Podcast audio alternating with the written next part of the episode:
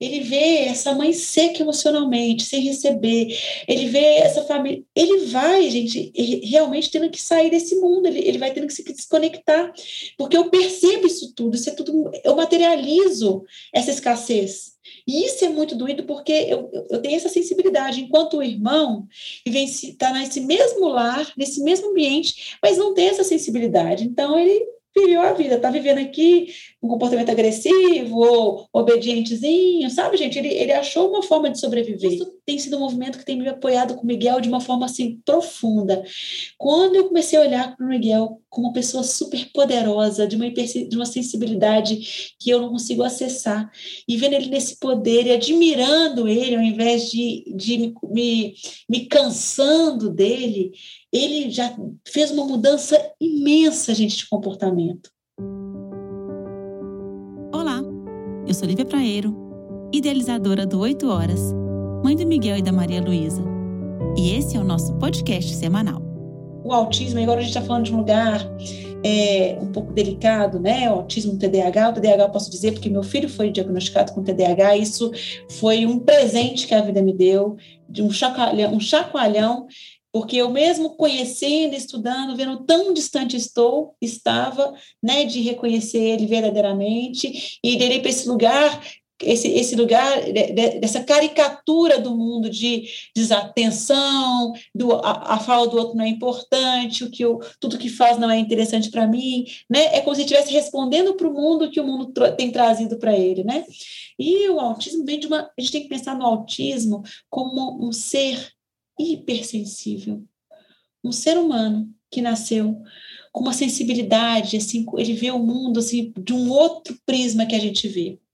E aí, quando esse ser hipersensível, né, que vem com uma sensibilidade mesmo, que é um, uma, uma virtude ampliada, ele vê essa mãe seca emocionalmente, sem receber, ele vê essa família, ele vai, gente, realmente tendo que sair desse mundo, ele, ele vai tendo que se desconectar, porque eu percebo isso tudo, isso é tudo, eu materializo essa escassez.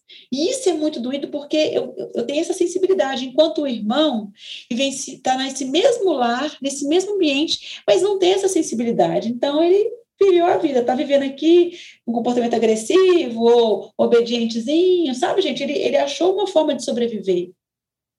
O autista é desse ser hipersensível que fala isso é demais para mim, eu não posso ver, é, é, eu não consigo nem olhar essas crianças, quando elas foram. Quando, o que, que acontece? Quando o nosso filho está nesse lugar de não quero te olhar, a gente se desconecta, né? Porque ele é atípico, porque ele é diferente, eu faço, não tem resposta, e mais eu vou me, me, me desorganizando. Então, realmente, aquele comportamento vai cada vez mais se fortalecendo e, e solidificando, tá, gente? Enquanto a gente tem que fazer pensar assim, isso também vem de uma gravidez desconectada, desse ser sentindo isso tudo, enfim. Enquanto eu tenho que pensar assim, independente se eu penso assim, é, é, eu vou curar o meu filho do autismo, ou ele não teria se não fosse por mim. Se a gente tiver nesse, nesse lugar, é assim, deixa eu dar tudo que eu não pude dar. Deixa eu pensar nele, deixa, eu pensar nele dessa forma poderosa. E isso tem sido um movimento que tem me apoiado com o Miguel de uma forma assim profunda.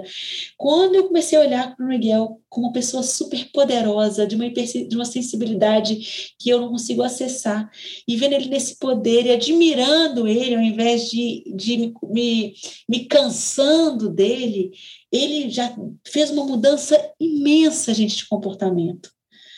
Só de eu olhar, eu percebê-lo e ver ele verdadeiramente de uma forma diferente, de um outro lugar.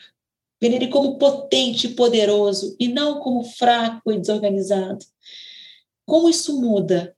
E muda tudo, Lívia? Eu não sei, gente, eu estou no meu caminho também, mas que muda, muda. Que a criança já se sente vista e amada, sente. Então, é um resgate, é, e, e, e não sei onde vai dar, mas eu tenho certeza que sendo amorosa e respeitando meu filho como ele é, não vai dar errado. Pode não ter a resposta que eu espero, como uma resposta social disso, das, dos meus, das minhas vaidades, mas não em relação a ele. Pode não ser do jeito que a minha vaidade exige, mas não não é que significa que não está sendo positivo porque para aquilo que a criança precisa. Então, independente se faz sentido ou não, deem amor. E eu me despeço de vocês lembrando que o caminho é um olhar intenso para nós. Acessamos nossos filhos quando nos conhecemos. Que esse áudio te fortaleça e inspire seu maternar.